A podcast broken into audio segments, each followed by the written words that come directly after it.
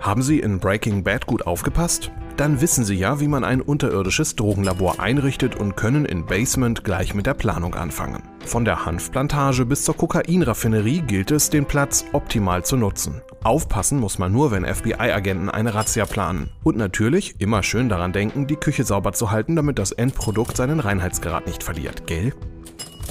Doch bevor Sie die Halluzinogene an sich selber testen, spielen Sie doch lieber eine Runde 2, so der kurze, prägnante Name des Jump'n'Runs von Hubol. Man könnte meinen, Jet Set Willy sei hier auf LSD, so grell sind die Farben der gemalten Hintergründe. Man merkt dem Spiel seine zwei Jahre Entwicklungszeit an, die der gerade einmal 18-jährige Entwickler genutzt hat, um in den Leveln jede Menge Geheimtüren zu verstecken. Weniger psychedelisch geht es in World's Dawn zu, einem kostenlosen Farmabenteuer, das sich an Nintendos Harvest Moon orientiert. Der Spieler soll einen heruntergewirtschaften Bauernhof aufpäppeln und benötigt dazu die Hilfe der Nachbarn, die ihm immer wieder neue Tipps geben und Aufgaben stellen. Die Entwickler haben das Spiel im RPG Maker umgesetzt und sich mit den Figuren und der Handlung besondere Mühe gegeben.